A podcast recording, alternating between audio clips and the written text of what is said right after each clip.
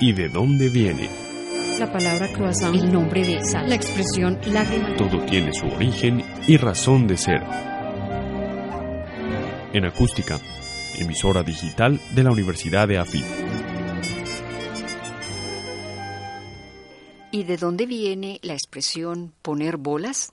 Este colombianismo es muy antiguo, según cuenta el escritor Alfredo Iriarte en su libro Rosario de Perlas, y quien explica que esta expresión se originó en los salones de billar, ya que la gente pedía al responsable del salón que le pusiera bolas sobre la mesa para jugar. Como el billar estaba prohibido a los menores de edad, entonces se daba la orden de no poner bolas a los menores de edad.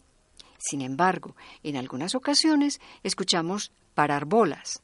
Según explica el docente Alfonso Arriata, en algún descuido del propietario del billar, algunos jovencitos se ponían a jugar. El propietario, muy molesto, gritaba parar bolas, es decir, no poner bolas en las mesas en donde estaban jugando los menores de edad.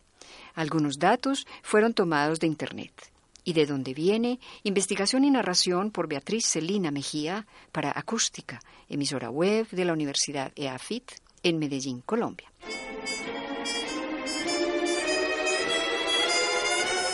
¿Y de dónde viene? La palabra croissant, el nombre de sal, la expresión lágrima. Todo tiene su origen y razón de ser. En acústica, emisora digital de la Universidad de AFIT.